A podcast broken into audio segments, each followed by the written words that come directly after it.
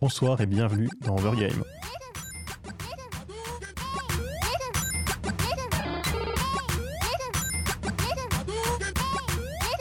Bonsoir à toutes et à tous, vous êtes donc sur Cause Commune 93.1 FM et surtout sur le site cause-commune.fm où vous pourrez trouver le chat de l'émission avec un salon Overgame, le- les pages Twitter et Facebook. Également, si vous voulez faire des dons, il y aura, vous pourrez y trouver un lien. Ce soir, l'équipe habituelle avec ma- à ma gauche Léo Bonsoir, bonsoir. et Aurélie Salut Hervé qui se partagent un micro et qui du coup vont être un peu lents. à On galère. Lucas Bonsoir Hervé. et un invité exceptionnel. Ce soir, nous avons un philosophe sur le plateau, Marc. Bonsoir Hervé. Donc euh, ce soir, un philosophe, puisque nous nous allons vous parler euh, donc des choix moraux dans les jeux vidéo, puisque oui, dans Overgame, on vous parle de jeux vidéo en essayant de rester accessible, et on sera avec vous donc de 21h à 22h30. Pourquoi les choix moraux? Bah, Parce que dans le jeu vidéo, il y a souvent des choix. hein. Bon, il y a toujours des jeux différents, il y a toujours des jeux qui vont s'amuser à ne faire quasiment aucun choix tout du long, mais dans l'immense majorité, ce qui est intéressant, c'est l'interaction. Et donc, ça va être les, choix du joueur, ce que fait le joueur dans le jeu. Et donc, naturellement, effectivement, il va y avoir des choix sur comment on avance, comment on attaque un ennemi, et souvent comment on fait avancer l'histoire, donc quels choix on fait. Et en particulier, donc les choix moraux, dans le sens où il y a des choix qui vont être pas forcément inintéressants, mais qui vont être des choix stratégiques, des choix parfois aussi juste de ce que le joueur pense à faire ou pas, hein, c'est-à-dire que quelle, quelle, quelle solution il trouve, quelle entrée il trouve, etc. Et des choix, donc ce qu'on appelle des choix moraux, donc des choix dans une situation où, euh, alors ça peut être difficile à décrire la morale, c'est pour ça qu'on a un philosophe, mais effectivement, où peut-être il y aura des gens à sauver ou non, euh, quelle action on va faire, est-ce qu'on va aider des gens, est-ce qu'on va au contraire euh, décider d'être méchant en brûlant des villages, sachant que les choix effectivement dans les jeux vidéo sont plus ou moins que ça, ça dépend, il y, a des, des jeux plus ou moins subtils. Et donc on va essayer effectivement tout le long de cette émission euh, bah, de un peu parcourir euh, certains jeux, en particulier on peut parler de Mass Effect, qui est un jeu assez intéressant parce qu'il regroupe beaucoup d'exemples en fait. Euh, il y a beaucoup de scènes de choix moraux, donc on va un peu vous détailler ce que c'est que ce jeu et l'utiliser un peu comme fil conducteur. Mais aussi plein d'autres jeux qui proposent des choix intéressants et qui nous permettront de bah, un peu de discuter donc bah, d'abord du jeu vidéo lui-même, mais aussi autour ce que ça dit sur le joueur, ce que ça dit sur l'industrie et peut-être ce que ça dit sur la morale en général. Est-ce que quelqu'un veut ajouter quelque chose sur les- sur l'introduction Non, je, regarde le philosophe qui ne dit rien. Euh, c'est un philosophe silencieux. Et du coup, Lucas, en première partie, de quoi on parle? Alors on va parler tout d'abord de notre fil conducteur, donc Mass Effect, tu l'as mentionné. Donc Mass Effect, euh, c'est un jeu qui peut être qualifié de euh, TPS ou de jeu de rôle, dans lequel on, on incarne un personnage, il s'agit du commandant Shepard, et c'est un jeu qui se passe dans l'espace. C'est quoi un TPS Un TPS est un third-person shooter, tu peux parler à voix haute, je pense que ce sera Pardon. plus simple pour tout le monde. Donc, Et euh, alors, juste quand même pour traduire, hein, sur Person Shooter, c'est un- Oui, un, jeu de tir à la troisième personne, c'est-à-dire qu'on voit son personnage, on a une caméra près derrière son épaule. Donc, pour euh, continuer sur Mass Effect, euh, ça a été développé par BioWare, qui a développé ça pour euh, EA, Electronic Arts, qui a sorti ça en 2007. Donc, on va plutôt parler de l'univers de jeu, parce que comme on va parler de choix, de morale, on va plutôt s'intéresser au, contexte, au scénario.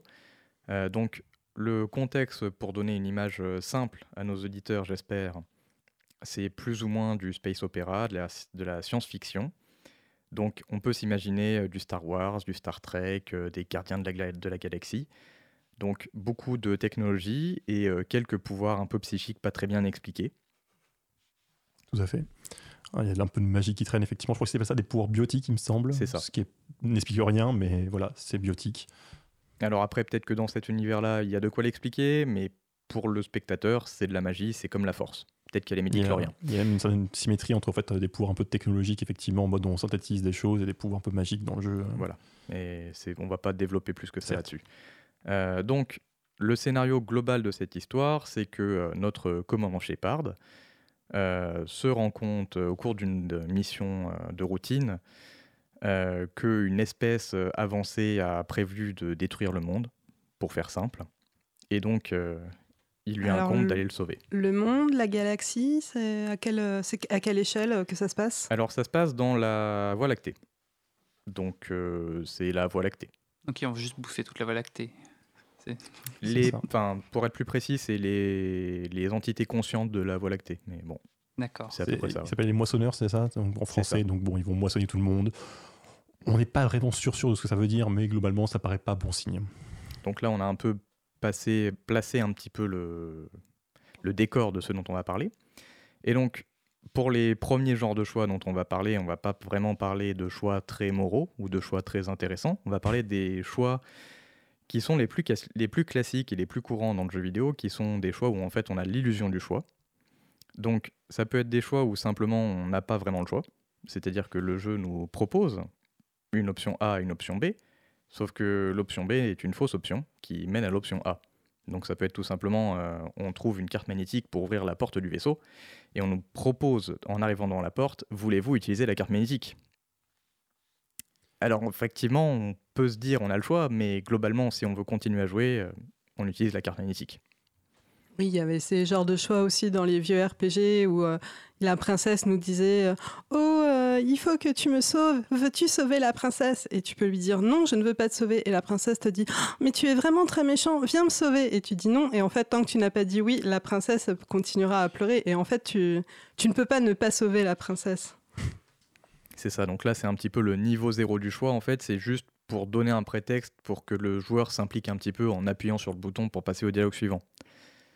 Donc, au-delà de ça, ensuite, sur Mass Effect en particulier, on va avoir des choix moraux ou des choix euh, de manière générale euh, qui, ont fait, qui ont en fait peu d'impact, voire quasiment pas, mais qui essayent de faire semblant d'en avoir. Et là, c'est un peu plus habillé. Donc, dans Mass Effect, euh, c'est un jeu qui a fait parler de, lui pour un système très basique et qui est assez courant au final dans ce genre de jeu vidéo, qui est un système de barre de moralité avec d'un côté en anglais les Parangons et les Renegades, qui sont en français les conciliants et les euh, pragmatisme. Merci, les pragmatiques. Bien tenté. Euh, d'ailleurs, c'est une traduction qui est un peu discutable hein, parce que euh, conciliant pragmatique, c'est plus neutre que mm. parangon renégat. et donc, c'est deux types de choix qui vont être récurrents tout au long de l'aventure. Et à chaque fois, on va avoir un choix pragmatique, qui est un petit peu brutal souvent, et un choix conciliant qui est souvent bien plus euh, aimable. Et donc en fait, euh, quand tu as le choix, il te dit clairement euh, lequel est pragmatique et lequel est, conciliant, c'est ça? C'est ça. il y a, y a de temps en temps un choix neutre aussi, et il y a un code couleur. quand tu es pragmatique, c'est le choix rouge un peu sombre, et quand tu es conciliant, c'est le choix bleu un peu clair. Oui, c'est la, la morale pour les nuls en fait. C'est un peu ça. C'est ça. Et même, j'ai envie de dire, même dans, les dialogues euh, sans vrais impacts, en fait, tu as, toujours les trois, trois réponses. En fait, grosso modo, celle qui est en haut, c'est la gentille, celle qui est au milieu, c'est la moyenne, celle qui est en bas, c'est la un peu cassante. Ça n'a pas forcément d'impact, mais tout du long, c'est pareil. En fait, tu sais que si tu veux être gentil, tu fais la réponse du haut, et tu veux être méchant, tu prends la réponse du bas, grosso modo, quoi, à quelques exceptions près. Euh, ça va être comme ça. Ce qui est un peu paradoxal parce qu'avec ce, ils essayaient justement de s'écarter du bien et du mal. Ils voulaient vraiment être pragmatiques, conciliants. Sauf que les pragmatiques, c'est du genre euh, je ne vais pas discuter avec les terroristes, je les tue avant même d'ouvrir la de discuter. On tire d'abord, on discute après. Et les conciliants, c'est vraiment oh, attendez, c'est quoi votre problème? On peut peut-être s'arranger, euh, poser cet otage, euh, on va, je vais vous filer du pognon. C'est, c'était pas très bien amené.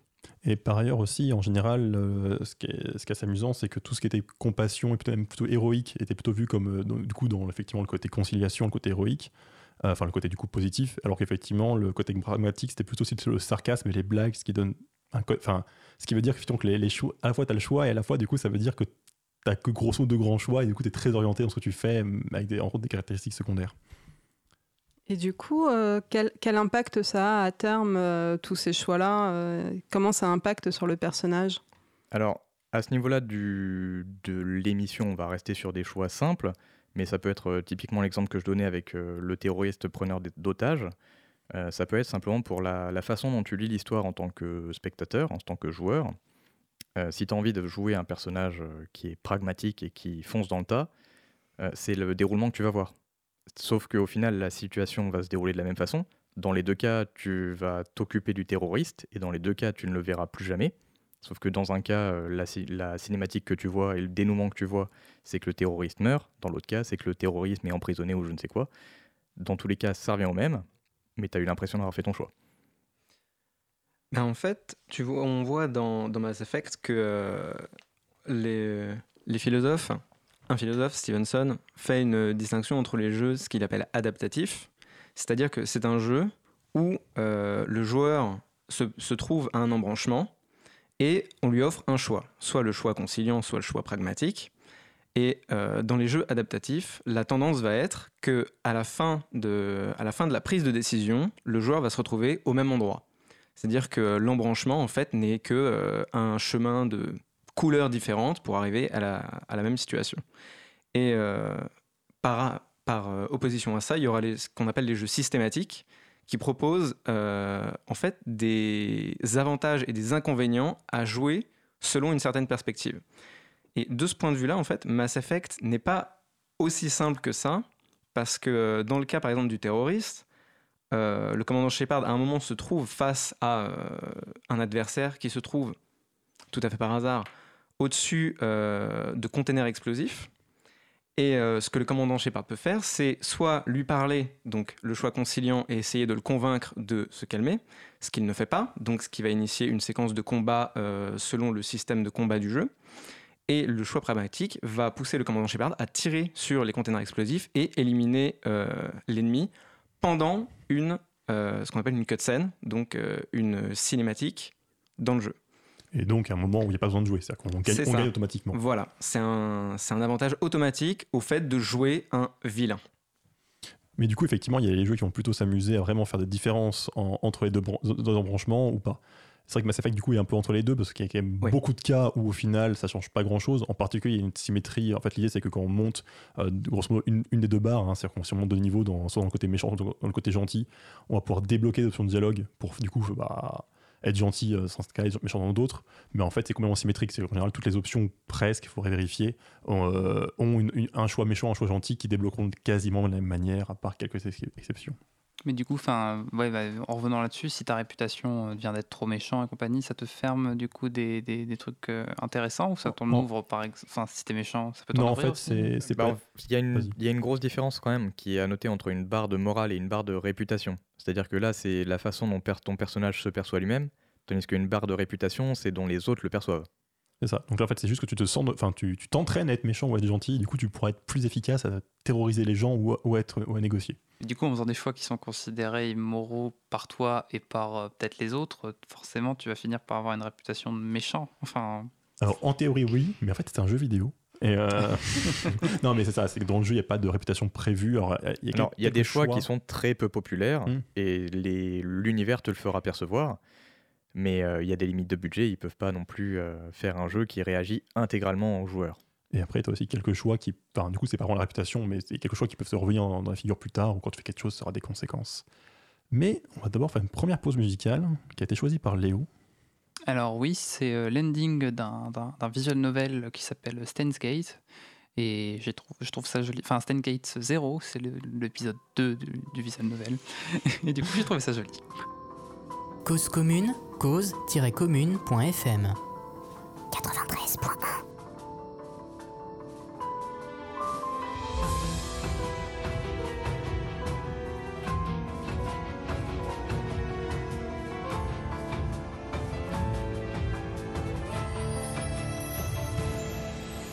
Time is so sad and fleeting. Can't be controlled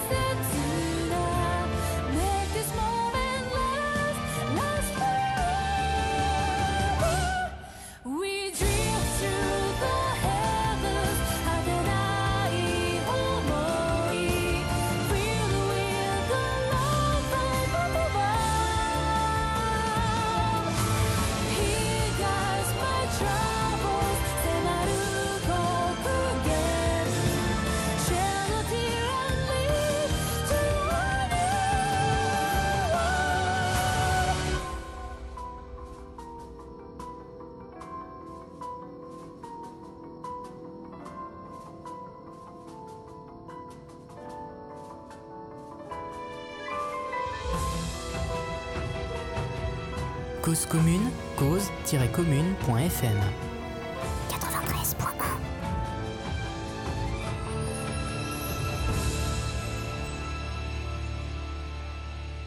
Léo, la musique, c'était quoi? Alors, c'était euh, le- l'ending du, de Steins Gate Zero, qui n'est pas un visual novel, comme j'avais dit tout à l'heure, mais un virtual novel. Et pour expliquer, quelqu'un nous a posé la question qu'est-ce que c'était? C'était c'est, euh, une sorte de petite histoire, on va dire interactive, où tu as des choix pour faire avancer euh, l'histoire euh, sur l'ordinateur. Mais tu n'interagis pas beaucoup à, pa- à part à travers les choix et le dialogue, c'est ça? C'est ça. Et donc, c'est une musique euh, par rapport à des choix, c'est surprenant. C'est une, une cohérence d'émission parfaitement con- contrôlée. Totalement Alors- au hasard en plus. Précisons quand même que euh, effectivement, il y a Quentin en régie et qu'il m'a engueulé pendant la pause parce que je l'avais pas cité. Il est indispensable et je suis ravi qu'il soit là. Mais on va reprendre sur les choix moraux euh, tranquillement et donc, euh, donc avec notre philosophe, qui effectivement, si tu veux peut-être dire rapidement quand même pourquoi tu es philosophe et pourquoi tu parles de jeux vidéo? Euh, pourquoi je suis philosophe? Parce que euh, c'était tout simplement euh, au lycée le, le chemin qui s'est qui s'est présenté à moi. Et les jeux vidéo parce que j'ai commencé très tôt. Très certainement avec Pokémon, comme beaucoup de gens. Rayman aussi, qui était un de ces jeux très difficiles de l'époque où les jeux vidéo n'étaient pas encore très bien équilibrés. Et Et tu as joué à Mass Effect? Oui, oui, Ah. absolument. Alors, euh, justement, Annie, Une transition en- Oui. en- très subtile. il se trouve que euh, bah, j'y ai joué. Alors, j'y ai joué très tard en fait. J'y ai joué seulement après que le 3 soit sorti. Et euh, j'ai commencé avec le 2. Puis ensuite, j'ai refait la trilogie euh, de façon euh, guillemets, correcte.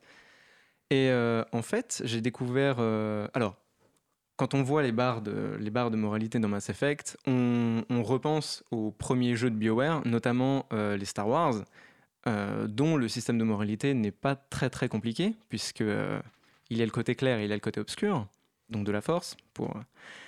Et euh, dans Mass Effect, ça, ressemblait un peu à ça. Sauf que quand dans les jeux Star Wars de BioWare, les choix étaient très clairement indiqués, avec des gains affichés du côté clair ou du côté obscur, dans Mass Effect, ça l'était beaucoup moins. Et lors de ma toute première partie, euh, au lieu en fait de, de choisir mes dialogues en fonction de la moralité du dialogue, ce que j'ai fait, c'est que j'ai choisi les dialogues en fonction de ce que je dirais moi. Et, euh, Es-tu méchant ou es-tu gentil du coup? Eh ben, il se trouve que je suis les deux. Parce qu'en fait, euh, au début de Mass Effect 3, euh, le commandant Shepard se trouve sur Mars et euh, retrouve un ancien camarade que il avait, il ou elle avait perdu de vue pendant le 2. Et cet ancien camarade est particulièrement critique des actions du héros. Et donc, euh, moi personnellement, je, pensais que je n'avais pas à me justifier face à ce personnage. Et donc, les options de dialogue que j'avais choisies avaient tendance à être méchantes. Donc, les, options pragmatiques. Alors que dans la suite du jeu, euh, envers des inconnus, envers euh, des personnes que tu as envie spontanément d'aider, tu tends à prendre les options gentilles. Et au milieu de la partie, je me retrouve complètement coincé, puisque, comme ça a été souligné, dans Mass Effect, si tu n'as pas assez de points d'un certain camp, tu ne peux pas accéder à des options qui te permettent euh, de sauver quelqu'un ou d'obtenir des avantages. Et donc, il aura fallu que je recommence la partie avec cette contrainte de jouer avec le système du jeu et d'être gentil ou méchant de façon totalement indiscriminée envers tout le monde, quand bien même t'en as pas envie. En, fait, ce qui est amusant, c'est qu'en soi, les deux choix gentil-méchant sont très symétriques. Par contre, le choix de dire bah, je suis un peu les deux, lui est handicapé. C'est-à-dire que C'est ça, ça. c'est c'est vraiment un choix qui est. Qui est- qui est- qui est- je sais pas comment ça, enfin, il n'y a pas de bonus, il n'y a pas d'avantage. Non. Et en fait, il faut, être soit très en fait, faut être extrémiste, faut être soit très gentil, soit très méchant. C'est totalement plus ça. rentable. Voilà, en fait, euh, le commandant Shepard, quand on voit une, une partie entièrement jouée euh, du côté pragmatique, euh, la partie est très drôle, puisqu'il y a énormément de blagues et l'humour noir, ça vend plutôt bien. Et il se trouve que le commandant Shepard, puisqu'il a le pouvoir de vie et de mort assez souvent sur les personnages qu'il rencontre, ça finit comme ça.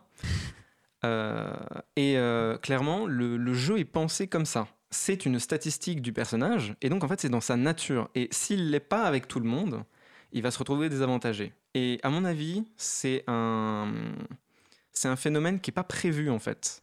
Clairement, euh, ça, ça profite à ceux qui sont, qui sont euh, très gentils ou très méchants, plutôt qui sont gentils et méchants de façon totalement indiscriminée. Ce qui est un peu absurde en fait. Dans la vraie vie, c'est pas comme ça que ça se passe. On va pas être gentil avec euh, des gens euh, dont on pense qu'ils ne méritent pas ou que ça poserait problème d'être gentil avec eux. Donc- on dit gentil, conciliant. Oui, donc du coup, effectivement, un joueur qui jouerait de manière beaucoup plus naturelle aurait beaucoup plus tendance, effectivement, à bah, réagir vraiment à la situation plutôt qu'être toujours gentil ou toujours euh, ça. méchant. Est-ce que c'est pas un jeu un peu essentialiste, du coup? Totalement. En fait, Yes Je marque des points. bien vu. Et donc, du coup, il faudra que tu définisses ce que c'est Oui. que Non, l'essentialisme. j'ai j'ai un philosophe pour faire ma place, voilà. je connais juste le terme. Alors, il se trouve qu'en fait, tous les jeux vidéo avec morale, en tout cas avec des barres de morale, sont essentialistes. Puisque euh, c'est défini dans le jeu que telle action est bonne, telle action est gentille, euh, telle action est méchante. Il n'y a pas euh, de question sur la morale. Est-ce que telle action est gentille Est-ce que telle action est méchante? C'est marqué dans le jeu. C'est euh, écrit. Il y a des points qui sont donnés pour. Alors, juste, du coup, quand même, explicite un petit peu ce que c'est qu'un essentialisme. Alors en fait, l'essentialisme, c'est euh, l'idée selon laquelle il y a un bien, c'est-à-dire un bien réel, quelque part, il y a une idée du bien, et que si on étudie cette idée du bien, on voit les actions qui sont fondamentalement bonnes.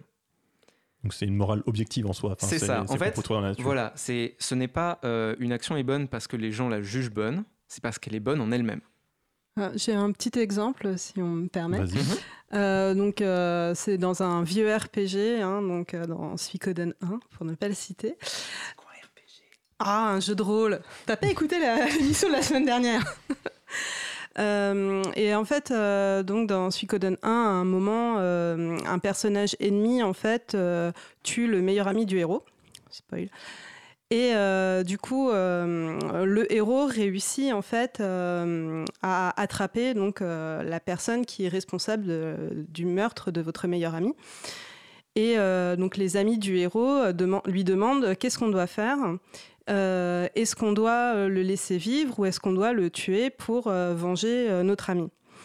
Donc vous avez tout à fait le choix en fait entre soit le tuer ou le laisser vivre pour ou le laisser vivre en fait.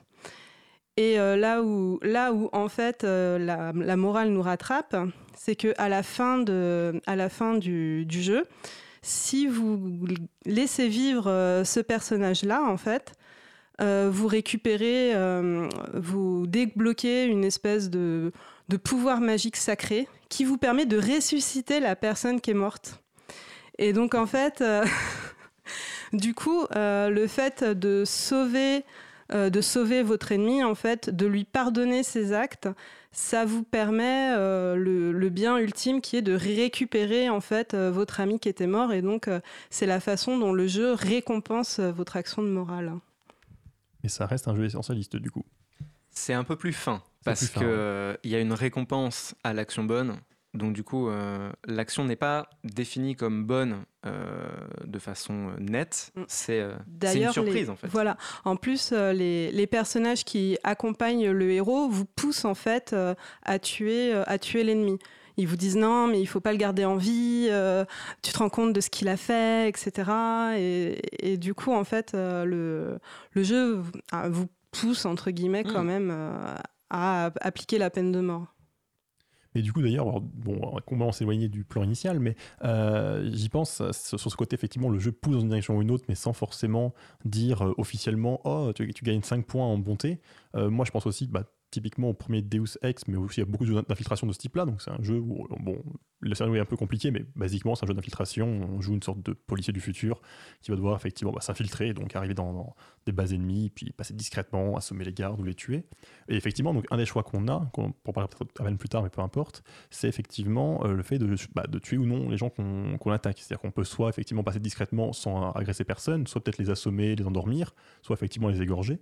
Et euh, c'est un choix euh, du coup qui euh, a de l'impact dans le sens où il y a beaucoup de personnages qui vont soit nous encourager à nous dire ah non t'es quand même une force de police t'es pas là pour tuer des citoyens soit au contraire notre supérieur qui va, qui va qui, si jamais on tue personne va dire ouais il a bien fait sa mission mais je sais pas c'est quand même bizarre il a tué aucun terroriste moi je fais pas confiance mais du coup effectivement c'est un choix alors qui n'a pas forcément d'énormes conséquences mais pour le coup effectivement on- je sais- pas si le, le- jeu a une morale, si quand même en soi, mais au moins les personnages expriment leur morale et expriment ce qu'ils pensent de ces actes.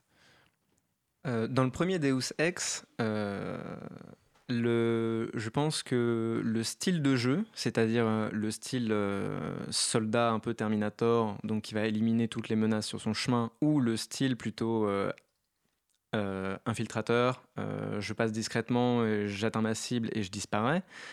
Dans le premier jeu, ces deux styles de jeu sont relativement équivalents, je pense. Il va y avoir en fait des, des personnages qui vont te juger. Mm. Ça va être euh, des personnages qui sont plutôt euh, extrémistes, violents, donc du coup qui vont te juger si jamais tu tues personne, des plutôt des, des pacifistes qui vont te juger si jamais tu tues des gens. En fait, tu peux pas échapper à la critique.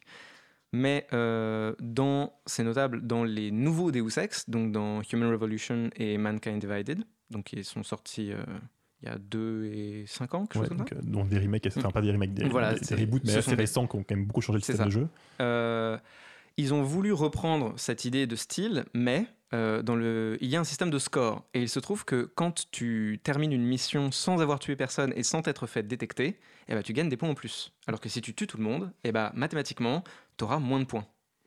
Donc, le jeu ne te dit pas qu'est-ce qui est moralement bon ou mauvais, mais le jeu va te pénaliser Hmm. si jamais euh, tu veux un bon score. Et là, en fait, on, va au-delà du choix simplement moral ou éthique, on tend en fait à questionner euh, le style de jeu du joueur lui-même. On note rapidement, euh, dans, par exemple dans votre euh, émission sur les détournements, vous avez parlé des speedruns. Et dans Skyrim, il y a une technique de speedrun qui consiste à taper un garde hors d'une ville pour accélérer, l'entrée dans la ville. Et bien en fait, dans les jeux vidéo, on note que ce genre de tactiques qui sont immorales euh, ne, ne- ne sont pas considérées comme immorales parce qu'elles sont intégrées dans une pratique de jeu qui consiste à aller le plus vite possible. Alors ça marche pas dans le jeu Fable sur euh, Xbox. Alors je sais pas si quelqu'un a joué à Fable. Euh, Fable c'était donc c'est un jeu d'action aventure qui avait été vendu à l'époque euh, comme étant euh, une révolution et dans lequel en fait euh, tous les choix du joueur et tous les choix moraux du joueur auraient un impact au final. Et en fait, dans ce jeu-là, tout ce que vous faites à un personnage non joueur, le personnage non joueur le retient. C'est-à-dire si, bah, si vous tapez le garde à l'entrée à l'entrée de la ville et que vous voulez revenir dans la ville genre 5 ou 6 heures après, le garde va s'en souvenir et il va pas vous laisser rentrer parce que euh, il va avoir peur de vous en fait. Et euh, donc, euh, donc tout le jeu, enfin tout le jeu Fable était basé là-dessus, euh, sur la renommée du joueur. Et euh, du coup, euh, si euh, par exemple dans une ville vous tapiez plusieurs gardes, après les, les autres gens de la ville allaient avoir peur de vous. Mais par contre, si vous alliez dans une ville à l'autre bout du monde, les gens ne sauraient pas que vous avez tapé les gardes et donc les gens là seraient amis avec vous en fait. Et donc, euh, et donc en fait le ah, Plus un système de réputation que de morale, du coup. c'est ça, mais un système de réputation assez localisé en fait. Et alors, j'ai un gros doute parce que j'ai pas joué, mais c'est ce jeu-là aussi où, où sa morale influe sur ton apparence? Oui. C'est ça, en fait, on Alors c'est censé, ouais, euh, voilà, c'est ça. en démon ou en ange, si, comme voilà, ça. en fait, euh, si vraiment tu es très très très méchant, à la fin, effectivement, tu te, tu as une skin ou tu as Une apparence. une apparence euh, avec euh, les, les oreilles pointues euh, qui apparaissent et tu te transformes en diable. Si euh, tu ne marches que de nuit euh, parce que tu, tu vas détrousser les pauvres gens, euh, tu deviens tout blanc parce que tu es blafard et que tu vois pas la lumière du jour, etc. etc. Ok. Euh, alors, je sais pas si Lucas, tu veux faire un. euh, Comme c'était censé être ta partie, même si tu as toujours Euh, parlé. non, c'était la tienne. C'était la mienne, celle-là, je sais plus. Ah oui, c'est bon, pardon. Euh, enfin, Je- après, je peux faire Non, une non, remarque. Par exemple, je peux, je peux faire la remarque que dans Mass Effect aussi, euh, si tu joues le méchant, tu portes des stigmates. Dans, Ton même, visage euh, se, fait, se déforme petit Ah à oui. petit avec des crevasses fluorescentes magnifiques. même dans le 1 Hum, je crois que c'est qu'à partir du. D'accord. Je crois que c'est qu'à partir du 2. En même temps, moi, je joue toujours des gentils, donc j'aurais été juste été magnifique. Pourquoi tu deviens fluorescent? C'est Eh c'est le méchant. Je sais pas. D'accord. Les méchants sont fluorescents, tout le monde sait ça. il il y a une explication dans l'histoire, mais euh, en fait, euh, Ouais, spoiler Oh, alert. euh, Non. Peut-être pas, je Non, que- je crois que c'est. peu bah, importe. C'est celui-là où il est mort et en fait il est pas mort C'est ça. D'accord. Ok, donc bah du coup, bah voilà, Bah, spoiler. c'est pas un spoiler, c'est le début du jeu. Oui, mais quand t'as pas joué, toi tu peux, tu peux le voir le découvrir et bon, je sais pas. Bon, peu importe. euh, je propose de faire une deuxième pause musicale. Euh, et du coup, pour le coup, ça c'est toi qui as choisi la musique, Victor Lucas. Ça, je, je sais encore lire pour ça. Effectivement. Donc euh, j'ai choisi euh, le thème principal de Skyrim, Et on, on vient d'en parler, mais c'est hallucinant. Tout, tout s'enchaîne. Alors c'est complètement du pif. effectivement, euh, qui a été composé par Jérémy Soul.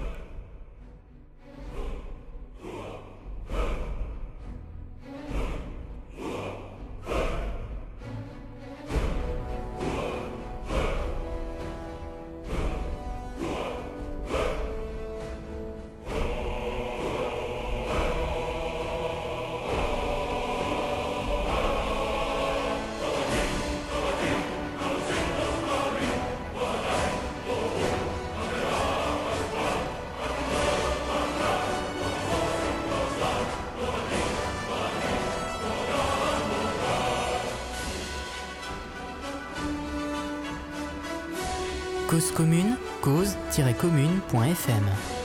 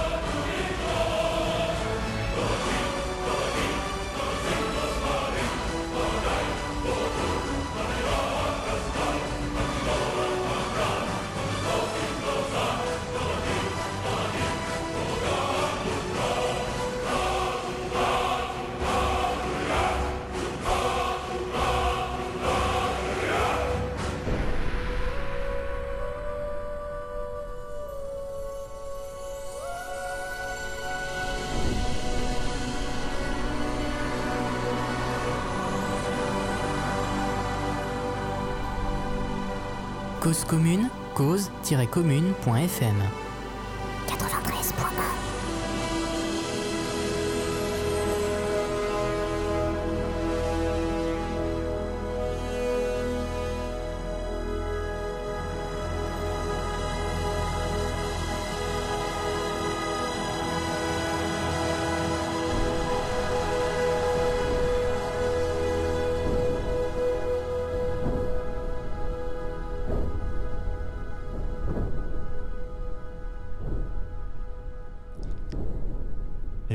sur Overgame, on a évolué jusqu'à 22h30. C'était donc le thème principal de Skyrim, donc euh, c'est Jovakin, c'est Enfant de Dragon si je ne me trompe pas, C'est ça. en langage draconique, et donc fait par Jérémy Soul, euh, qui a fait aussi plein d'autres musiques géniales, je vous conseille d'écouter. Et on va continuer de parler des choix moraux dans les jeux vidéo, et en particulier euh, rapidement pour quand même dire, bon là on a fait des choix un peu généraux disons, donc euh, il y a quand même des choix importants possibles à faire. Et donc, typiquement, toujours dans Mass Effect, hein, euh, ça va rester notre fil conducteur. Donc, on est capitaine de vaisseau, on part en mission, mais parfois, les missions, ça peut être dangereux. Et en particulier, on peut avoir besoin de sacrifier un membre de l'équipage. C'est-à-dire que, bon, sans donner de détails, donc c'est euh, sur euh, Vi- Virmir, je crois, mais je sais pas comment ça se prononce parce que c'est de l'alien, euh, où on, doit envoyer un, camarade pour une mission très risquée parce que, bah, parce que voilà, on fait des missions risquées, on sauve l'univers. Et effectivement, on a le choix entre deux personnes qui se portent volontaires, donc euh, Kaiden Alenko et Ashley William, donc deux personnages qu'on connaît après, depuis le début du jeu, qu'on rencontre très tôt. Les deux sont volontaires, les deux vont euh, effectuer une partie de la mission, et d'ailleurs, si on envoie d'abord un personnage qu'on choisit euh, en se disant quand même bien qu'il ne peut pas en venir, on pourra en fait rechoisir plus tard au cours de la mission, c'est-à-dire grosso modo, les deux seront en danger, et on pourra choisir d'aller soit sauver bah, celui qui était prévu depuis le début et d'être plutôt en sécurité, ou plutôt d'aller sauver la personne qu'on a envoyée euh, plutôt dans la mission dangereuse. Et euh, sur le choix moral, du coup, bah, il y a, j'en dirais beaucoup à dire, on va rapidement résumer, c'est-à-dire qu'il a bah, deux personnages différents, euh, bon, d'abord un homme et une femme, ce qui peut influencer beaucoup de joueurs en réalité pour, pour le choix, puisque en fait, c'est deux personnages avec qui on peut avoir des relations romantiques si on le souhaite. Mais c'est aussi des personnages très différents, c'est-à-dire que l'une, Ashley, est donc une militaire un petit peu raciste d'ailleurs, hein, c'est-à-dire qu'elle aime pas trop les aliens, ce qui peut influencer le choix. L'autre euh, est donc un biotique, ce qu'on disait au début, c'est plus ou moins des pouvoirs magiques, ce qui, bon, je vais pas être objectif, mais je trouve quand même que objectivement, il faut mieux euh, sauver celui qui a des pouvoirs magiques plutôt que celle qui a un flingue, mais ça, c'est peut-être moi qui suis trop pragmatique. Mais du coup, effectivement, c'est le genre de choix qu'on peut avoir à faire et qu'un choix euh, qui a beaucoup d'impact. C'est-à-dire que d'abord, on peut avoir une sympathie pour l'un ou l'autre personnage, donc un, côté beaucoup plus émotionnel, mais c'est aussi des personnages avec qui on peut jouer, c'est-à-dire qui nous accompagnent cours de l'aventure, qui peuvent être utiles. Et donc, euh, bah, sacrifier peut être un choix stratégique aussi euh, selon avec qui on souhaite jouer et comment on prévoit son équipe. Et l'autre, effectivement, euh, choix qui peut. Enfin, alors, pour, ça, c'est-à-dire choix disons, explicite, hein, c'est-à-dire qu'on a, des options de dialogue marquées en gros, attention, si vous faites ça, l'autre mourra. Mais aussi- on peut aussi avoir des choix implicites, c'est-à-dire euh, dans Mass Effect toujours, dans le 2, cette fois-ci, à la fin du 2, euh, en fait, ton équipage se fait capturer.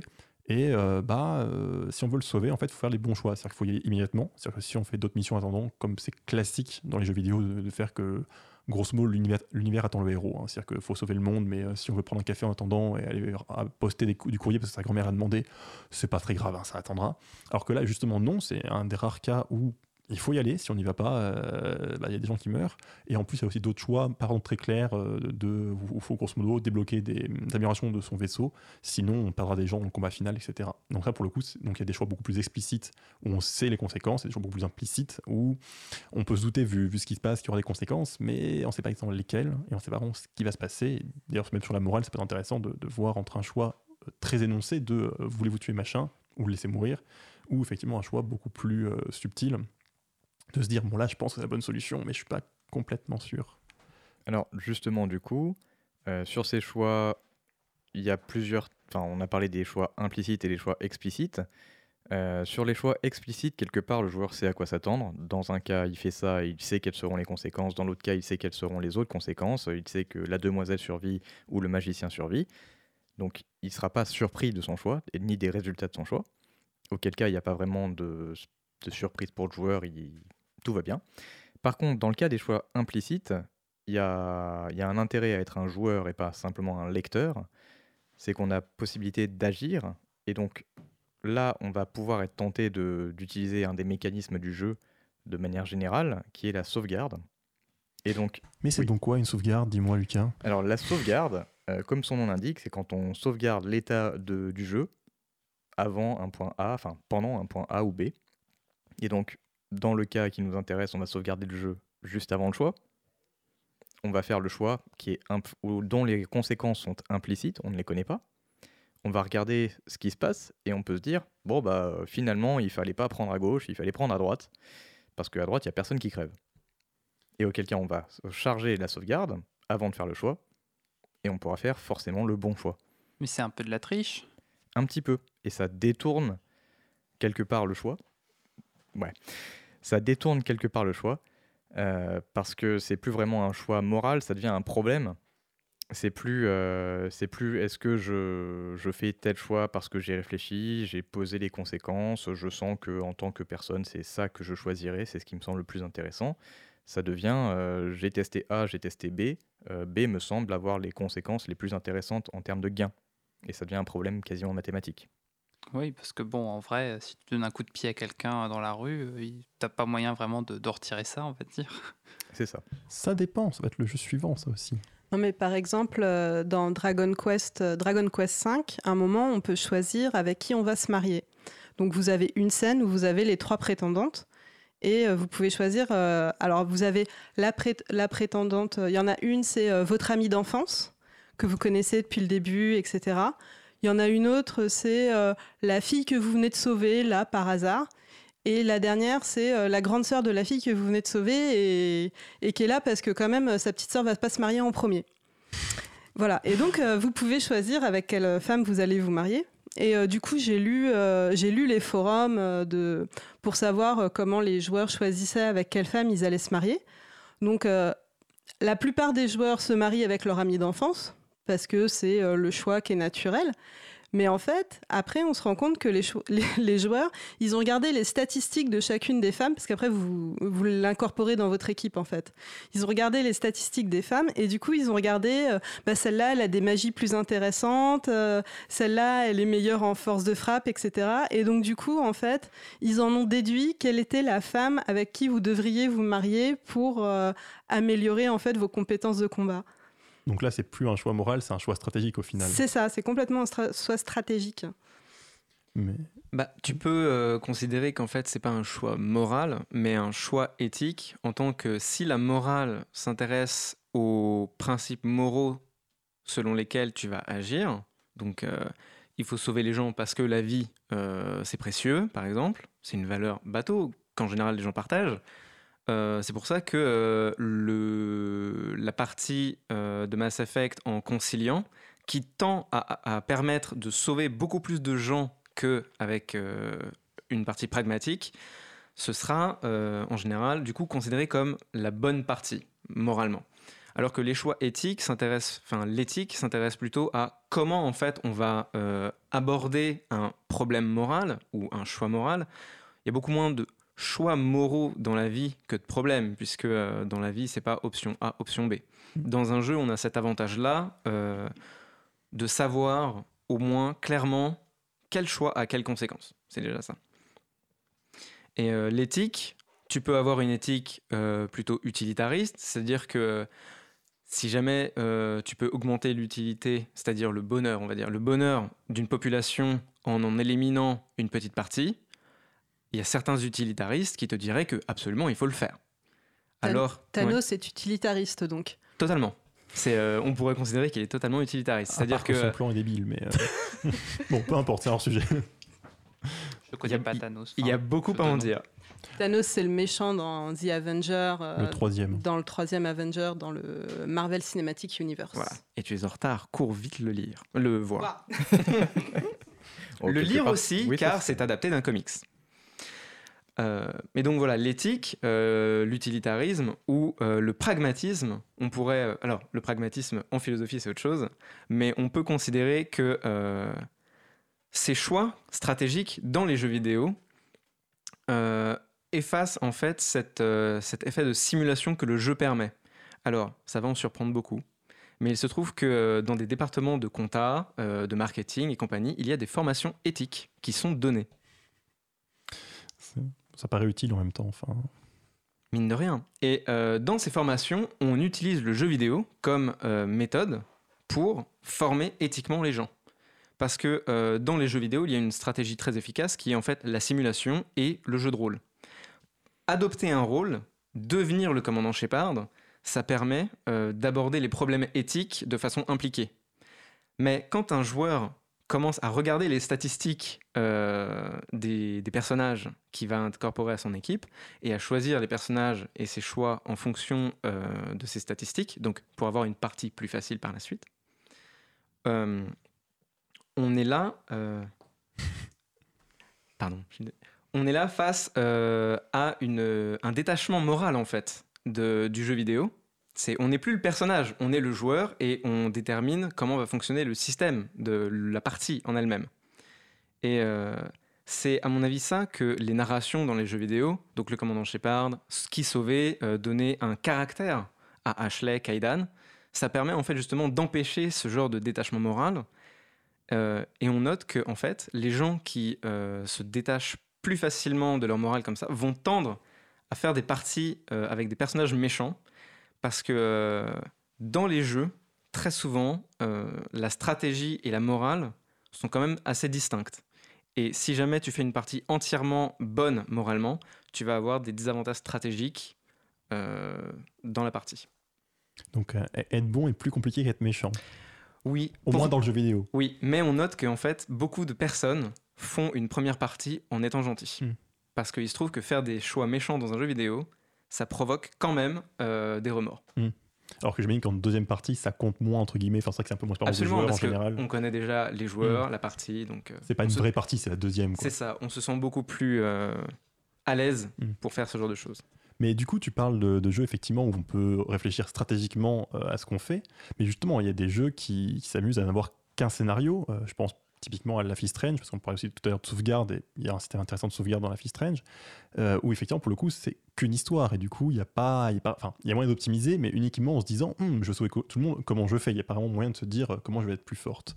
Parce que dans Life is Strange, donc on joue, euh, donc mince, elle s'appelle comment déjà? Elle s'appelle Max, si je ne me trompe pas? C'est ça, Maxime. Euh, Maxime, c'est ça. Euh, donc c'est une, c'est une étudiante en photographie qui arrive dans le lycée de photographie. Je crois que c'est un lycée, j'imagine. J'ai joué en anglais, je ne suis pas sûr des correspondances des Elle a grades. 18 ans, donc c'est plus une. euh, Donc euh, plutôt université. Ouais. Euh, et donc effectivement, au début du jeu, elle va retrouver une amie d'enfance qui va se faire assassiner et elle va découvrir que elle peut remonter dans le temps. C'est quand même super pratique. Euh, et du coup, effectivement, elle va remonter dans le temps, elle va sauver cette personne. euh, et bon, du coup, voilà, elles vont se retrouver. C'est aussi un peu une tranche de vie adolescente qui est très sympathique. Mais effectivement, dans la is Strange, donc c'est le but, c'est uniquement d'arriver à la fin de l'histoire. Il n'y a pas, il y a pas de statistiques, on peut pas devenir plus fort, on peut pas lancer des boules de feu. hein. c'est vraiment juste, on est une étudiante tout à fait normale, à part qu'on peut remonter dans le temps. Et ce remontage dans le temps, en fait, ce- c'est assez simple. Euh, on a plus ou moins des scènes, dans le sens où quand on passe euh, de la salle de classe à une scène suivante, etc., on est bloqué, mais tant qu'on est dans une scène en, soi, dans un dialogue, dans un environnement, on peut remonter au début et donc tester ce qu'on peut faire. C'est-à-dire qu'on on peut comme ça aussi remonter dans le temps, c'est quasiment tous dans le studio pour éviter que ça s'entende. non, je plaisante. Mais euh, oui, donc l'idée, effectivement, c'est ça, c'est qu'on peut euh, faire des choix. Donc, euh, la manière dont on va aider des gens, on va peut-être remarquer qu'il y a un problème dans une dispute et on peut peut-être remonter dans le temps, essayer de la régler avant, trouver des informations parce que on a oublié le nom de quelqu'un et ça va, ça va vexer la personne. Du coup, on- on lui demande, ça la vexe, puis là on remonte dans le temps, puis on connaît son nom. Il y a plein de systèmes de jeu où ce système de, voyage dans le temps est utilisé. Mais c'est aussi une sorte de, système de sauvegarde intégré au jeu. C'est-à-dire qu'en soi, au début de chaque scène, on a une sauvegarde, on peut y en- y revenir, on peut retester des choses, mais euh, on n'a pas de vraie sauvegarde. C'est-à-dire qu'on peut pas, à part en trafiquant un peu les fichiers du jeu, c'est pas très compliqué, mais c'est pas prévu, on peut, on peut pas décider qu'au chapitre 2, on fait une sauvegarde et on la reprend plus tard. Ce qui fait du coup que ce jeu-là s'amuse à d'abord mettre beaucoup de choix moraux, parce que c'est que ça, c'est qu'une histoire, hein, c'est ce qu'on, euh, c'est entre le visual novel où on fait défiler les dialogues et le walking simulator où on se balade dans, dans les chambres, dans les machins, dans les, différents lieux et on discute avec les gens. Donc il y a, a que des choix à faire en fait, c'est que des choix avec qui je parle, qu'est-ce que je leur dis, qu'est-ce que je fais comme petite action, euh, parce que je peux euh, arroser ma plante ou pas, et si on l'arrose trop, elle meurt, et si on l'arrose pas assez, elle meurt aussi. Mais on a du coup des conséquences sur court terme, mais les conséquences sur long terme, par contre, sont inconnues. Et là, faut les assumer. Il faut, il continuer le jeu en se disant que ce qu'on a fait comme choix bien avant a des conséquences et il faut effectivement euh, voir ce qu'on fait avec. Et pour le coup, effectivement, euh, il n'y a pas vraiment moyen d'optimiser. Même si, même si, il y a toujours des joueurs qui s'amuseront euh, à. Parce que bon, Internet existe, je sais pas si vous êtes au courant, et le problème, c'est que sur Internet, on trouve de tout. Et typiquement, on peut trouver toutes les fins possibles d'un jeu. Et là, c'est toujours la limite, c'est qu'effectivement, certes, le jeu essaie de forcer le joueur à, euh, bah, effectivement, à jouer, comment dire, euh, dans les bonnes conditions. C'est-à-dire à jouer, on peut voir rapidement ce qu'on peut faire, mais sur long terme, on n'a pas, on pas le choix de revenir. Mais euh, on peut toujours se dire, ok, là, je suis à tel moment. Qu'est-ce que je fais? Quelle est la bonne solution? Il y a encore des moments où c'est plutôt des, problèmes de résolution de problèmes, justement. hein, c'est pas vraiment un choix, c'est beaucoup plus. Il faut bien agir pour, pour sauver quelqu'un. Euh, D'ailleurs, moi, je me suis foiré. Euh, et où, il y a des moments c'est des choix, mais effectivement, on, on peut, en trichant, connaître effectivement toutes les conséquences, même si le jeu voudrait que on fasse des choix moraux, pour le coup, non informés, et donc des vraies décisions, des vrais moments, comme dans la vie réelle, où finalement, on n'est pas sûr des conséquences. Mais là, c'est le joueur qui décide de jouer à un autre type de jeu quelque part. C'est vrai. Parce que au final, on décide de ne plus choisir, de ne plus être interactif avec ce jeu. On se contente de se renseigner, de regarder sur Internet quel est le choix optimum. Donc après, il peut y avoir des raisons. On peut décider de ne pas vouloir être déçu de soi-même et de tout le temps vouloir faire le bon choix. Notamment, tu dis qu'il y a une personne à sauver. Si tu n'arrives pas à la sauver, j'imagine que tu es triste. Oui. Donc pour éviter ce genre de, de décision euh, fâcheuse, on peut être tenté de regarder sur Internet pour avoir la bonne décision à prendre et donc ne pas faire d'erreur. Ou ça peut aussi être simplement parce que euh, souvent dans ce genre de jeu, l'histoire la plus travaillée, c'est l'histoire euh, prévue qui est censée être la bonne entre guillemets. Et du coup, on peut se dire, j'ai envie de faire ce jeu qu'une seule fois, donc je vais le faire le mieux possible et je vais lire l'histoire au lieu de la jouer. C'est comme les gens qui lisent la fin des livres avant d'acheter le livre. J'en connais plusieurs qui font ça en fait, euh, Vas-y, qui, dénonce. qui, qui n'achètent le livre que quand ils connaissent la fin en fait, pour être sûr que la fin leur plaise. Bah, après, il y a des jeux qui vont à contre-courant de ça et qui font des jeux, au fin- et ce sont des jeux au final où il y a plusieurs fins. Alors, des fois, c'est juste plusieurs fins et du coup, chaque fin est intéressante, donc c'est intéressant de faire plusieurs fois le jeu pour avoir chaque fin. Voire, il y a des jeux qui poussent le vice euh, jusqu'au bout Et il y a plusieurs fins. Et pour avoir la vraie fin, il faut faire toutes les fins. Ce qui demande effectivement du coup de, de faire plusieurs fois le jeu, ce qui fait du coup un jeu un petit peu méta. Euh, on va avoir une petite pause musicale encore, et cette fois-ci une musique choisie par notre philosophe invité. Qu'est-ce que c'est? Qui est la musique du combat contre Lady Maria de la tour astrale de Bloodborne.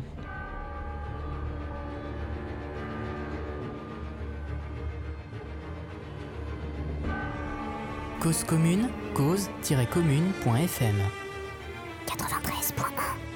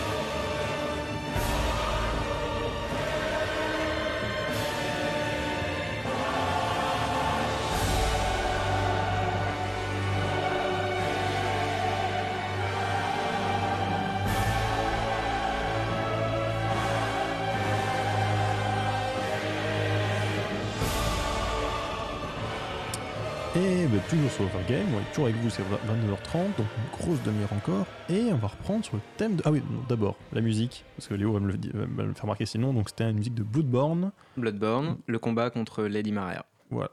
Et donc le thème de la semaine, la chronique d'Aurélie. Alors, le thème de la semaine, c'est médicaments et médecine. Oula. Voilà. Alors, à l'approche des premiers frimas de l'hiver et aussi pour me soigner de mon rhume atroce du week-end, euh, je voulais jeter un coup d'œil sur les médicaments que nous proposent les jeux vidéo. Alors, la méthode de soin la plus répandue après la magie que la plupart d'entre nous malheureusement ne pratiquent pas reste la médecine douce, les herbes médicinales curatives, l'herbe de clair de lune de Suikoden, l'herbe rouge de Star Ocean, les racines dans Vagrant Story ou encore les pommes. Et oui, dans Breath of Fire, on méconnaît gravement de nos jours le potentiel curatif des pommes. Si cela ne suffisait pas, on peut passer à la médecine plus traditionnelle. On trouve des pilules à longueur de jeu. Dr Mario les fait même tomber par paquet de 12. Si vous êtes pressé, demandez à Alec Earnhardt de Far Cry- de Far Cry 3. Il doit pouvoir vous en trouver au marché noir. En cas d'urgence, l'hôpital d'Alchemila de Silent Hill vous accueille avec ses infirmières zombies. À moins que vous ne préfériez les hôpitaux gérés au cordeau de Thème Hospital avec des médicaments fournis par la Umbrella Corporation de Resident Evil, que cette dernière soit à l'origine du virus progénitor ne devrait pas vous empêcher de vous faire soigner. Kyoko de Rival School et Litchi Fei de Blaze Blue vous assureront que vous resterez bien sur votre lit avant que Derek Steele de Trauma Center ne vous opère. C'est bon? Voilà. Ouais, je, conseille aussi euh, toute la nourriture, hein, tous les jeux genre Skyrim et compagnie, hein, où euh, manger en combat est une très bonne stratégie. On met en pause, on mange 5 poulets rôtis, 23 pommes de terre et euh, qu- 45, euh, je sais pas quel autre légume, et on a toute sa vie, c'est très pratique. On va reprendre sur les choix moraux dans les jeux vidéo pour parler de cas où on n'a pas le choix en fait. Ce qui, du coup, je sais pas si c'est un hors sujet ou pas, faudra le prof de philo pourra me le dire à la fin. Mais c'est vrai que la plupart des jeux, effectivement, on a des choix sur l'histoire et on a même des choix effectivement au dehors de l'histoire parfois sur comment on aborde des situations. Mais il y a aussi quelques jeux où bah, l'histoire avance et on est bien obligé de la suivre. C'est-à-dire, à part éteindre la console, on- si on veut finir le jeu, on avance. Et il y a quelques jeux comme ça où l'histoire prend un tournant qui n'est pas forcément agréable. C'est-à-dire que, bon, dans la plupart des jeux, on est obligé de suivre l'histoire. On n'a pas le choix sur tout. Il y a même parfois, euh, j'y pense dans la is Strange, des moments où on se dit euh, qu'il faudrait juste appeler la police et arrêter l'histoire là, ce serait beaucoup plus simple. Et on a beau hurler à l'écran, ça ne marche pas. Mais en général, quand même, les jeux se débrouillent pour faire des choix qui sont après consensuels, qui se, on se débrouille pour bon, on peut, on- le joueur Antoine ne devrait pas être trop trop gêné. Mais euh, en particulier un jeu qui est intéressant là-dessus, c'est qu'effectivement qui, où le personnage finalement, non pas le joueur, fait un choix moral très important et aussi à la fin du jeu. Donc euh, je vous préviens, alerte spoil sur euh, The Last of Us. The Last of Us, merci, j'ai perdu le nom. Euh, donc The Last of Us, c'est un jeu de zombies. Je crois que c'est pas exactement des zombies, mais c'est l'idée. Où on joue un, un ancien père de famille, en fait, un- quelqu'un qui a perdu sa fille, qui retrouve une, une jeune fille, euh, une ado, euh, pendant donc, cette invasion zombie, et qui va donc la- l'accompagner. euh, on se rend compte qu'elle est immunisée euh, au virus. Et donc le but, c'est de l'amener à, un camp avec scientifique pour qu'on puisse trouver effectivement un vaccin grâce à, grâce à elle. Sauf que, donc là, encore une fois, spoiler alerte, à la fin, on comprend que si on veut faire le vaccin, il faut tuer cette jeune femme qui est absolument innocente, et le, son père adoptif, grosso modo, le voit pas de cet œil-là, et donc décide de flinguer tout le monde pour la sauver. Euh, alors bon, d'abord, il y, a- un choix moral, là, en, en- en l'occurrence, hein, il y a une question effectivement de est-ce que je préfère sauver euh, quelqu'un qui je tiens, ou un choix plutôt utilitariste de le plus grand nombre prime, sachant aussi qu'il y a aussi le problème de vu la situation, est-ce que vraiment le vaccin est utile ou pas? C'est-à-dire que quand même le- le monde s'est quand même bien fait dévaster, donc on peut aussi se poser la question de est-ce que ça vaut encore le coup, etc.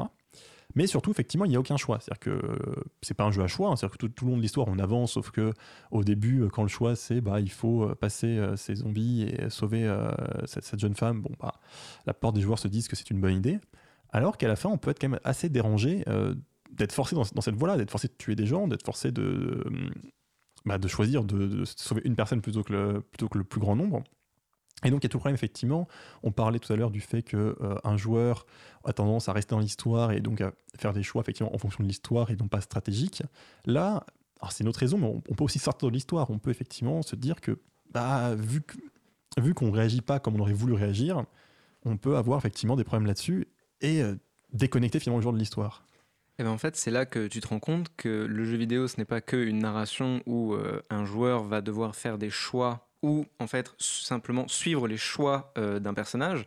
The Last of Us, c'est euh, un jeu plutôt narratif. On peut aussi penser à Bioshock, où en fait on suit le personnage qui s'appelle Jack et euh, on n'a aucune prise sur les choix que lui fait.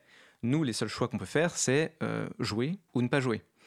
Et ce, genre de, ce genre de situation où on se retrouve à la fin d'un jeu à cautionner ou pas l'action que euh, le héros fait, donc le, personnage, ça nous, ça nous ramène à, à la conscience que euh, les jeux, ce ne sont pas que des histoires où on fait des choix, c'est aussi des productions euh, de développeurs, scénaristes, qui, eux, ont une idée de la morale, ont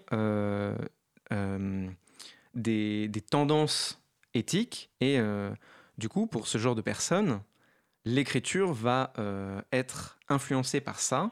Elle n'est pas neutre. Non. Non, tu voulais pas. euh, Bon. Non, non, non. Enfin, je- si je me pose la question, mais ils ont une idée de la morale, mais du coup, enfin, c'est peut-être pas un choix moral. Enfin, le personnage, euh, du coup, qui, qui, qui veut enfin, privilégier, on va dire, la, la- la- la vie de, de- de- de la fille plutôt que, la, que, que celle de l'humanité, on va dire, qui pourrait être sauvée avec ça, Mhm. c'est. Enfin, il, il est mé- enfin, il peut être vu comme méchant pour certains, justement. Bien sûr, il Oui. sera vu comme méchant par certains, gentil par d'autres, Et même et peut-être- même s'il avait fait l'inverse. Et même peut-être euh, par les développeurs, justement. Bien Enfin, sûr, oui. il n'y a pas. Oui, c'est le développeur et le scénariste. Il faut bien qu'ils soient capables d'écrire les personnages méchants pour les montrer. Et euh, Mais est-ce que du coup, euh, au niveau euh, réflexion du joueur, c'est peut-être pas plus intéressant d'avoir le choix qui nous est montré au travers une cinématique et du coup, en fait, on a euh, une, euh, on ressent quelque chose vis-à-vis de cette cinématique et donc on se pose la question qu'est-ce qu'on aurait fait? Alors que si on avait eu le choix directement dans le jeu, euh, on aurait peut-être réfléchi autrement, réfléchi en termes de stratégie, etc. Et est-ce que du coup, c'est pas plus intéressant pour le joueur, paradoxalement, de se faire imposer le choix que de le faire soi-même? Je serais tenté de répondre que non. Enfin, ça dépend des jeux. On, va dire que ça dépend des jeux. Mais euh, si on prend l'exemple dont on parlait le plus récemment, qui était Life is Strange, euh, clairement, c'est un jeu où le choix est au cœur du jeu. C'est la mécanique principale du jeu. Et euh, c'est un jeu où tu peux rester devant ton choix, te dire euh, zut, je sais pas laquelle est la bonne solution. Il n'y a pas de bonne solution. Les deux sont des mauvais choix ou des bons choix. Et euh, là, tu te poses vraiment la question. C'est vraiment parce qu'on te pose la question à toi que tu es intéressé. Parce que si on ne posait pas la question, effectivement, tu pourrais regarder un film très intéressant, mais euh, tu te poserais pas forcément cette question. Sauf que dans un jeu où l'interaction est au cœur en fait des mécaniques, c'est le joueur qui est censé faire les choix ou faire avancer l'histoire. Le fait de se faire imposer un choix, ça va marquer le joueur, puisque justement il aura été, euh, on lui aura lié les mains. Et en fait, c'est deux stratégies très différentes pour faire penser, euh, pour faire penser à un joueur les, les situations morales en fait. Dans le cas euh, de euh, Bioshock ou Life is Strange, euh, non pas Life is Strange, dans le The cas de Last of Bioshock ou euh, The Last of Us, où euh, c'est une narration que le personnage, que le joueur suit. euh, là, il sera posé face à une narration et il faut qu'elle soit entraînante et puissante pour que euh, ça le marque. Dans le cas de Life is Strange ou euh, de tous les jeux à choix, là, ça va être plutôt euh, une tactique de simulation et de jeu de rôle. On va plonger le joueur dans euh, les choix et euh, il va falloir qu'il se dépatouille avec ça. Donc en fait, vraiment, ça dépend des jeux. Ça dépend du jeu et de la technique utilisée, finalement la technique Aussi. de mince, je- dire de narration, mais plus que ça, de pour convaincre les gens, j'ai perdu le mot, c'est terrible. Euh, mais effectivement, si on veut transmettre un message, si on veut convaincre quelqu'un, si on veut passer un une morale, pour le coup, c'est plus un choix. Effectivement, le choix est un outil pour faire passer la morale. Oui. Ça dépend des jeux. Je vais dire, citer rapidement du coup un exemple, parce que tu proposais effectivement de, euh, de dire que dans The Last of, The Last of Us, ça, le fait que le choix est imposé, ça marque, euh, opposé à l'idée que avoir le choix est une bonne chose. Il y a aussi un peu un côté intermédiaire, je pense à donc Prison Architect, donc un jeu de gestion de prison, très joyeux. Ou euh, si vous êtes un bisounours comme moi, vous allez vous dire oh, je vais faire une super prison, ils vont avoir de la place, une super cantine, ils vont, on va leur faire plein de cours, ils vont sortir, ils sont super éduqués, ça va être génial. Sauf que c'est une prison un peu au style américain, donc en fait on, ga- on gagne de l'argent par prisonnier. Et quand on a tant de dollars par prisonnier, on finit très rapidement par être obligé de faire une, cellule minuscule, euh, euh, pas trop de garde, ça coûte cher, etc. Et donc faire des mauvaises conditions. Et là, c'est un peu un intermédiaire, je trouve. C'est-à-dire qu'il y a d'un côté le côté on force un choix, et c'est un peu le cas. C'est-à-dire que vu les conditions qu'on a, on est obligé de faire des mauvaises conditions pour nos, pro- nos- nos prisonniers.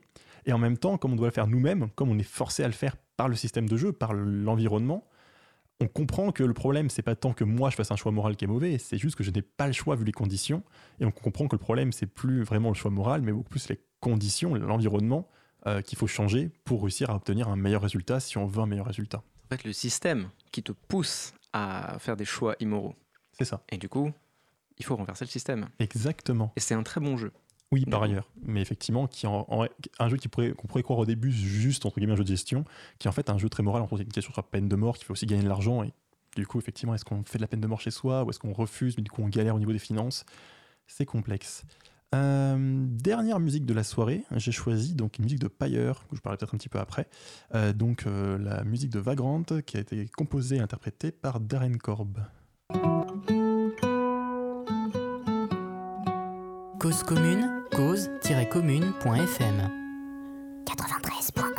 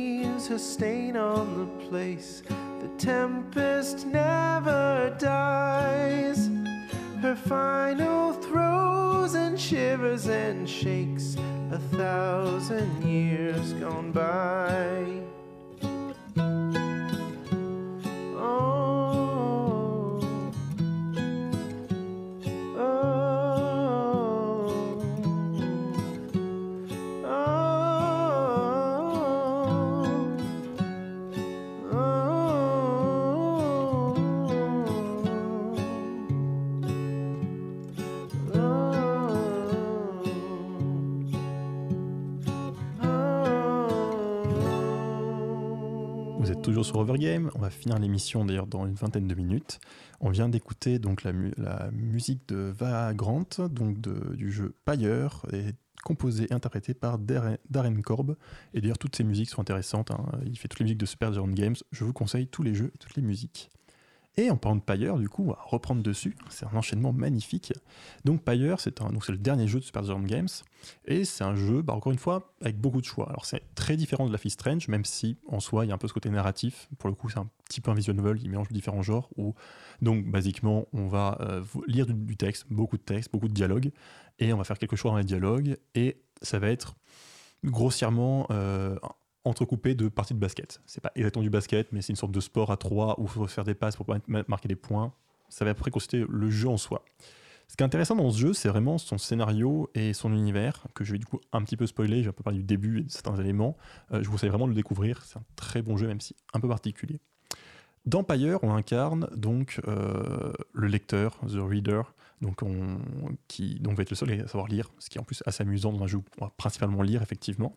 Donc on était exilé pour ça parce qu'on savait lire et on tombe dans la terre des exilés, on va trouver une équipe et on va apprendre qu'il y a un rituel qui nous permet donc à travers ces sortes de matchs de basket qui sont des matchs de basket rituels euh, de revenir en grâce. C'est-à-dire qu'il y a moyen si on gagne plus ou moins une compétition et, un, et régulièrement il y aura une sorte de match final où on pourra gagner et remonter et revenir parmi la société normale et, et en plus revenir en, euh, étant bien vu. C'est-à-dire que ceux qui reviennent, euh, comme souvent dans, cette idée-là, euh, sont vus comme, euh, comme graciés et donc comme, euh, comme des gens très positifs. Et donc tout au long de Pyre, il faudra faire des choix à la fois, euh, je dire, au quotidien, entre guillemets, parce qu'il faut décider qui joue à quel match, euh, qu'est-ce qu'on fait sur quelles petites décisions, à qui on parle, quelles questions on pose. Et on va beaucoup s'attacher aux personnages qui sont très bien, euh, très bien écrits. Mais surtout, régulièrement, il va falloir choisir, euh, bah, si on arrive tout gagner ce qu'on veut, on aura le choix de qui on libère, qui on renvoie d'exil, qui, rentre chez lui. Et ça va être un des choix les plus durs que j'ai dans les jeux vidéo, parce que, euh, parce que beaucoup de choses se cumulent. D'abord, il faut bien voir qu'on ne communique pas, on est exilé, euh, la société euh, normale, entre guillemets, euh, on on n'a pas vraiment de contact, on a quelques nouvelles, mais très peu. Ce qui veut dire que les gens qu'on renvoie, on ne les verra plus. C'est-à-dire qu'on va perdre un membre de notre équipe, ça peut être un membre stratégique, donc il y a une idée de stratégie pour le jeu, mais il y a aussi une idée d'affection, puisque c'est des gens qui on a pu s'attacher, qui ont une histoire, qui ont tous, des raisons d'être exilés. En général, d'ailleurs, c'est des gens quand même assez sympathiques, hein. on n'est pas exilés pour, euh, pour des gros crimes en réalité, Euh, on- ce qui d'ailleurs fait penser que la société est pas forcément terrible. Euh, entre autres, il y en a quand même une qui est exilée, on comprend parce qu'elle est autiste, hein, visiblement, si on lit entre les lignes. Et donc, il va falloir choisir effectivement bah, qui on décide de, de- sauver, entre guillemets, de renvoyer, mais on n'est pas sûr de est-ce que c'est si bien que ça de rentrer parce que bah, n'a pas de nouvelles, on les verra plus, euh, on peut pas sauver tout le monde. Euh, C'est-à-dire que voilà, et en particulier, un des problèmes, c'est qu'on peut sauver ses amis, mais il y a aussi d'autres équipes qui s'affrontent aussi pour essayer de, de sauver les gens qui, qui en font partie. Et donc, on a aussi le choix de perdre. C'est-à-dire que là, pour le coup, c'est un choix tout à fait valide dans le jeu. On peut faire esprit de perdre, on peut, faire, on peut se débrouiller un peu pour manipuler un peu le tournoi pour décider qui gagne. Et on peut décider que finalement, telle personne en face a des très bonnes raisons de rentrer, euh, pour, parce que, pour- parce que c'est peut-être un meilleur choix, parce qu'on veut rester ensemble, parce qu'il y a plein de possibilités pour que le joueur peut choisir de faire son choix. Mais du coup, effectivement, on peut pas sauver tout le monde. On peut, on n'est même pas sûr de pouvoir tout le monde. Enfin, on peut, peut même pas forcément décider, c'est-à-dire qu'on peut aussi se, se rater sur un match et du coup ne pas faire tout ce qu'on voulait. Et on n'est pas sûr même de quelle est la bonne solution entre sauver des gens ou non. Et ça, c'est- ça peut être très compliqué effectivement de se décider sur qu'est-ce qu'on vise. Est-ce qu'on sauve son équipe? Est-ce qu'on sauve les autres? En particulier, il y a un match qui est assez mémorable euh, où, enfin, si les conditions sont remplies, je sais pas si toutes les parties se ressemblent, où un- une personne de notre équipe va nous demander de sauver sa sœur qui est dans l'équipe en face, donc de, la laisser gagner, donc de perdre. Et c'est très compliqué de, face à un personnage à qui on s'est attaché finalement, de, de, bah, de décider qu'est-ce qu'on fait? Est-ce qu'on lui fait? Ce qu'elle demande? Est-ce qu'on, du coup, perd et c'est un, un- d'autre qui s'en sort, mais faut quand même expliquer après son équipe pourquoi on a décidé de perdre Est-ce qu'on l'ignore et on dit non, bah, t'as tort et on va gagner nous et tant pis pour ta sœur? Voilà, ça c'est Payer, qui est par ailleurs très intéressant, des très belles musiques, euh, un style graphique intéressant, mais qui effectivement a ce côté-là qui peut être très très prenant et très compliqué comme choix. Et personne n'a envie de réagir, je suis très déçu. Euh, bah, on va peut-être euh, passer sous les coulisses, mais euh, ça fait plusieurs fois que tu me le présentes. ah mince, oui, mais, mais en même temps c'est un très bon jeu. Et, moi, ça donne envie d'y jouer, puisque clairement, tu as l'air assez tourmenté sur les choix à faire. Donc, euh, si ça te fait réfléchir, c'est que. Bah, en particulier, donc l'idée c'est qu'il y a beaucoup. Enfin, l'idée c'est qu'il n'y a pas vraiment, vraiment moyen de perdre dans ce jeu. Quoi qu'il arrive, l'histoire avance. Et donc moi j'ai fait une version de l'histoire où j'ai choisi, fait mes choix, j'ai choisi qui sauver, enfin qui sauver, qui d'exil. Mais c'est vrai que franchement j'y rejoins un jour pour tester d'autres possibilités, me dire ok qu'est-ce qui se passe si euh, finalement c'est pas les mêmes, euh, si j'en sauve d'autres. euh, et là-dessus effectivement. En gros, effectivement, ce qu'on dit tout à l'heure, de, euh, on a plein de fins possibles. Là, il y en a énormément. Elles sont pas très différentes, j'imagine. hein. Ils n'ont pas non plus le budget de faire beaucoup de, choses différentes, mais on a plein de petits détails qui vont être importants parce que nous, on saura que telle personne, oui, ça change peut-être pas le, destin de l'univers, mais on saura que cette personne-là est sauvée ou pas, est là avec nous ou pas, ça changera quand même beaucoup de choses euh, personnellement. Mais euh, tu dis sauver, mais du coup, t'as pas l'air très convaincu, ça a pas l'air très. Bah, Enfin, je- Le problème, c'est qu'on voit pas le, le résultat. C'est-à-dire que nous, on peut pas être sauvé. C'est-à-dire qu'on est obligé de rester en exil parce que le lecteur est à part. Et du coup, effectivement, euh, tu les renvoies. Tu te dis, oui, ils sont rentrés chez eux, ils sont, toi, ils sont bien vus, c'est plutôt positif. On n'a pas la fin de l'histoire. C'est ça le problème, c'est qu'en fait, ils te quittent. C'est-à-dire que c'est tes amis, c'est des gens qui t'as parcouru l'aventure. Et à un moment donné, ils rentrent chez eux et toi, tu peux pas rentrer. Et du coup, tu te dis, ah bah, j'espère qu'ils vont bien, mais t'en entends plus jamais parler. Ce qui est aussi un choix. Alors, je pense que c'est moral, du coup, à ce niveau-là, mais au moins personnel. Oui, ben c'est euh, là, on va te demander en tant que joueur, si jamais il y a des indices dans euh, les dialogues ou euh, peut-être des aperçus que tu as du monde extérieur. Non. Oui, si on a quelques Des- récits, des quelques trucs, souvenirs, oui, voilà. quelque chose, mais euh, En, en fonction des indices, euh, en fonction de ce que tu vois, tu peux décider, toi, euh, d'interpréter euh, le retour d'exil comme quelque chose de positif ou comme quelque chose de négatif. Et là, euh, très certainement, ça changera du coup ton expérience de jeu, comment tu vas percevoir la chose. Et là, c'est au-delà de, oui, c'est au-delà de la morale. Là, c'est euh, qu'est-ce que, quel sens va avoir pour toi le, le jeu. Est-ce que quelqu'un a un, un jeu à- avec des, des choix moraux comme ça importants à présenter?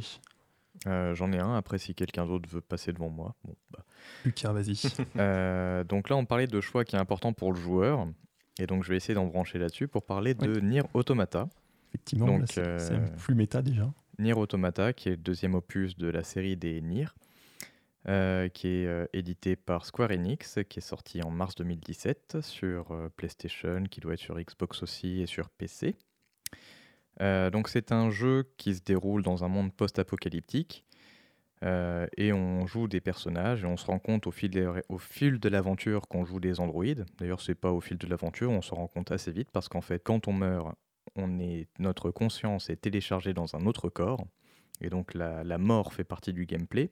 De même que la sauvegarde au final, qui est en fait une sauvegarde à l'instant T de ton personnage, de sa conscience. Et donc quand tu meurs, tu retournes à cette conscience que tu avais chargée, euh, sauvegardée, pardon, plutôt. Donc euh, dans ce monde post-apocalyptique, les androïdes ont été créés par les humains pour combattre les robots qui ont été créés par les aliens qui ont envahi la Terre. Et au fil de l'aventure, on se rend compte assez vite que euh, les humains et les aliens sont tous les deux morts. Et il reste euh, les robots et les androïdes qui petit à petit ont développé une conscience, c'est-à-dire une intelligence artificielle euh, consciente comme les humains sont conscients d'eux-mêmes.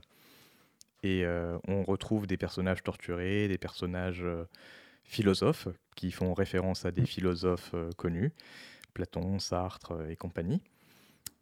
Et donc, à la fin de ce jeu, c'est pas vraiment un spoil parce que C'est hors de l'histoire finalement. C'est- un peu en fait, c'est pour le générique même, il me semble, non C'est ça? c'est ça, c'est Mm. C'est lors du générique pour aller à travers le générique. euh, ton personnage, en fait, il y, a- souvent des, phases de jeu qui sont un petit peu euh, mystiques, étranges, où on se balade un petit peu en tant que comme, un être désincarné dans un monde informatique, parce qu'on joue évidemment des androïdes. Et donc, dans une de ces phases de jeu, euh, à la fin du jeu, le joueur est bloqué, il ne peut plus avancer parce que le jeu est fait de telle façon que les capacités humaines d'un joueur standard ne peuvent pas passer à travers ce mur de difficulté. Et à chaque fois que le personnage échoue, on lui demande est-ce que tu es sûr que tu vas continuer, tu n'y arriveras pas de toute manière, et ainsi de suite. Et au bout d'une certaine quantité d'essais infructueux, petit à petit, des nouveaux personnages, on se demande ce qu'ils font là, il y a juste leur nom écrit à l'écran qui arrive et qui viennent t'aider. Et petit à petit, ça aide à passer ce mur de difficulté. Et à la fin, tu arrives à défaire, euh, à battre ce monstre euh, de difficulté grâce à tous ces petits personnages qui arrivent avec juste leur nom et qui disparaissent et qui meurent au bout d'un coup, tout comme ton propre personnage. Et euh, à la toute fin, quand tu réussis à passer cette difficulté avec l'aide de tous ces personnages-là, on te propose un choix qui est est-ce que tu veux effacer ta sauvegarde pour ensuite devenir un petit nom qui va aller aider à son tour un joueur qui sera bloqué face à cette, cette difficulté-là. Et donc là, ce qui est particulièrement impactant sur ce choix-là, c'est que c'est pas le personnage qui fait un choix, c'est le joueur qui fait un choix sur son jeu et pas sur pas dans le jeu. C'est-à-dire que la sauvegarde de jeu, au final, c'est tout ce qui te reste à la fin de ta partie.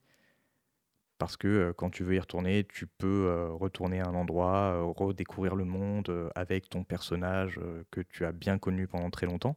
Surtout que c'est quand même un, jeu assez long, hein. je sais plus, il faut 40-50 heures pour le, le finir, on, on s'y investit, c'est une histoire assez, assez intéressante. C'est pas juste un jeu qu'on finit en deux heures et qu'on se dit ouais c'est pas grave, je le refinirai. C'est-à-dire que effacer sa sauvegarde, c'est on perd 50 heures de progrès, de- d'entraînement, de, de, de- bah, de jeu tout simplement. C'est ça. Surtout que euh, si c'est juste 40 heures pour finir le jeu, euh, l'histoire, tu te rends compte que Nier est un de ces jeux avec énormément de fins, dont euh, une fin qui permet, qui est accessible une fois que tu as eu beaucoup d'autres fins. Et perdre ça, c'est vraiment important pour le joueur. Et Yoko Taro a souligné que c'était c'était quelque chose qui le travaillait. Un personnage meurt, justement, c'est tout, c'est tout le thème de Nier Automata. Euh, les personnages ne meurent jamais, a priori, puisque euh, leur conscience peut être emmenée dans euh, le bunker, c'est-à-dire leur base. Et euh, du coup, comment faire pour, pour donner de l'impact à, à la mort d'un personnage? C'est justement la corruption de cette sauvegarde, la perte de cette sauvegarde. Quand elle est dans l'histoire, elle est déjà très dure, puisque Nier Automata n'est pas un jeu particulièrement joyeux. Non, effectivement. Euh, c'est, on pourrait appeler ça un jeu tragique.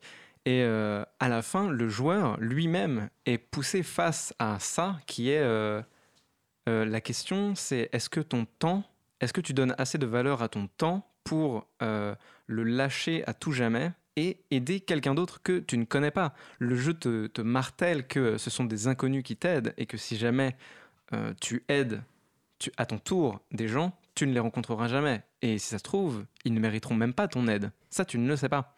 Et donc, du coup, le jeu va, te, mettre le joueur le nez sur, euh, cette question. Et euh, c'est ce qui a beaucoup marqué euh, les joueurs du jeu à sa sortie. Oui, parce qu'effectivement, pour, enfin, je répète un petit peu, mais c'est vrai qu'en général, un, joueur fait un, choix dans le jeu en tant que personnage avec aucune conséquence sur lui.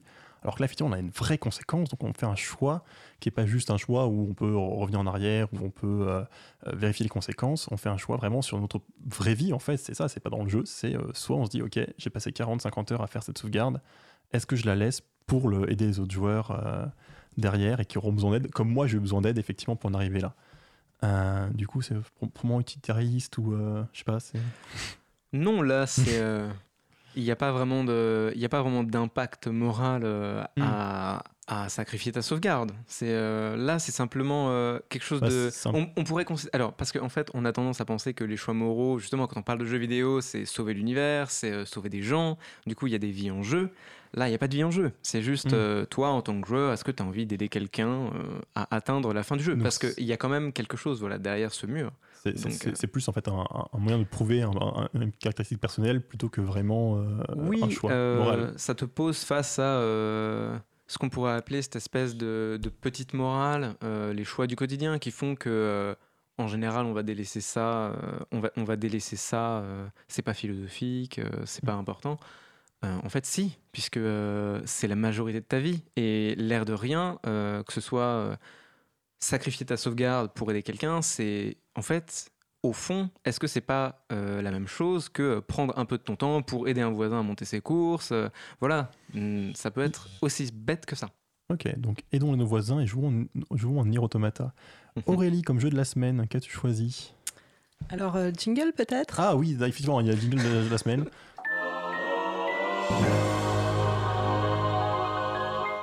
Voilà, et donc une fois encore, je n'ai pas pris de, de jeu de rôle japonais. J'ai pris un jeu de plateforme français. Donc euh, Mr. Nuts, sorti en 1993 sur Super Nintendo, puis euh, adapté sur Mega Drive et ensuite euh, réadapté sur Game Boy Advance en 2003. Alors la, euh, la particularité de Mr. Nuts, donc, c'est qu'il a été développé par euh, deux Françaises seulement, donc ils étaient juste deux dans l'équipe de développement. Philippe Dessoli qui était euh, le graphiste et Pierre Adan qui était le programmeur. Et ils avaient aussi un compositeur, Raphaël Guesca, qui a fait des musiques mais magnifiques. et en fait, déjà les musiques, vous les retenez en fait.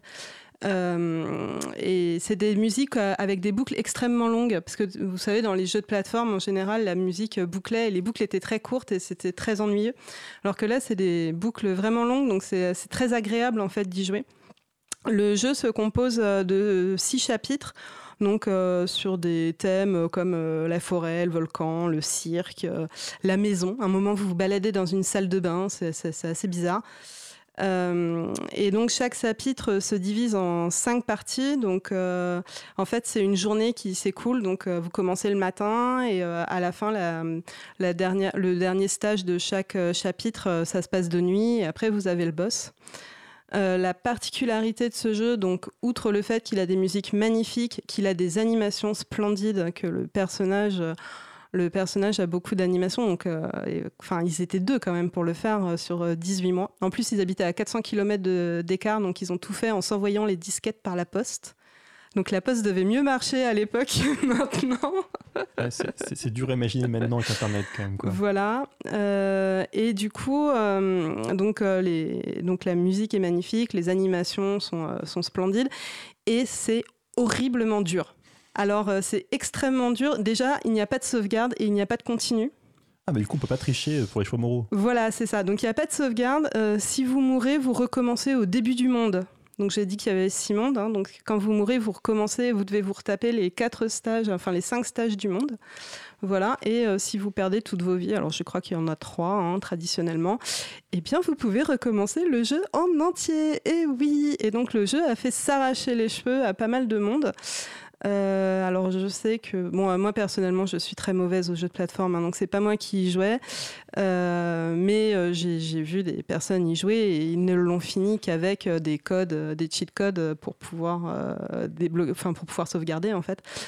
Sur la version Mega Drive, ils avaient quand même rajouté les passwords, c'est bien sympathique. hein. sur la version Super Nintendo, il n'y avait pas de password. Et sur C'est quoi un password un mot de passe. Oui, enfin, Oui, non, mais il sert à quoi? Ah bah, le mot de passe, ça vous permet justement de sauvegarder et de, enfin, vous notez en fait le, le mot de passe et ça vous permet de revenir euh, au stage où vous en étiez en fait. Une fois que vous éteignez la console, parce que là en fait vous étiez obligé de faire tout le jeu d'un coup euh, sans l'éteindre. Euh, le jeu dispose aussi euh, d'énormément de passages secrets. De... Vous pouvez rentrer dans plusieurs murs, euh, vous pouvez sauter à certains endroits, ce qui vous permet en fait de débloquer des, passages, etc. Et donc voilà, c'est un, un jeu qui est assez connu, qui a eu beaucoup de, qui a eu beaucoup de succès à l'époque et qui a été réadapté sur Game Boy Advance avec des nouveaux niveaux en 2003.